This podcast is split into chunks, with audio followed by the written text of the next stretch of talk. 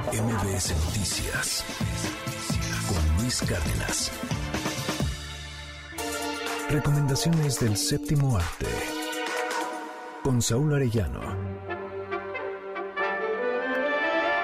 Hola Luis, feliz 2023 a ti y a todos los cinéfilos que siguen esta sección de recomendaciones de cine. En 1959 apareció un libro que con el paso de los años se volvería legendario me refiero al Hollywood Babylon del cineasta escritor Kenneth Anger, que narraba los excesos de las más brillantes estrellas del Hollywood de los años 20 a los años 50. Un libro que retrata la decadencia y secretos más oscuros de la sociedad artística que brilló en la pantalla de cine durante décadas y que en muchos de los casos descritos por el autor se demostró ser un amarillismo desbordante y tendencioso, pero, recalco, en muchos, no en todos. El libro fue prohibido durante los siguientes 10 años y fue hasta 1975 que se podía encontrar en cualquier librería y actualmente incluso en Amazon. Ahora, a más de 60 años y otros filmes que han acariciado el tema de lo exacerbado de la industria, llega a las pantallas la última propuesta del director Damián Chazelle ese director que nos impactó con Whiplash, que nos enamoró con La La Land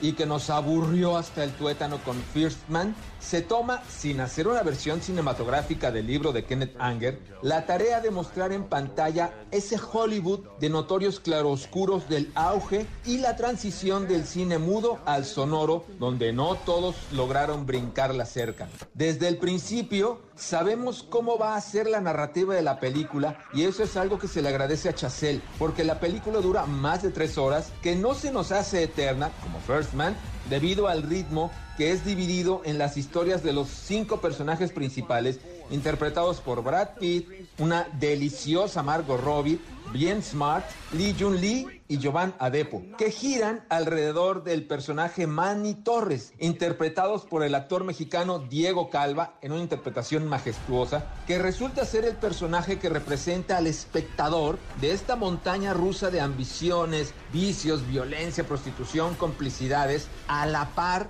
de sueños, esperanzas y supervivencia que marcó durante muchas décadas el universo de las personas que fueron las estrellas del Hollywood de aquel tiempo. Una película que divide claramente al espectador que o la ama o la odia, pero que sin duda alguna le mueve muchas sensaciones, incluso en la última media hora que es una caída libre hacia una tragedia anunciada casi desde el principio. Una imperdible para verse en pantalla de cine por primera vez, no en el hogar. Mi nombre, Saúl Arellano, pero me encuentran como Saúl Montoro en Instagram, Twitter y Facebook. Gracias Luis y que tengan una gran función de cine. Bye bye.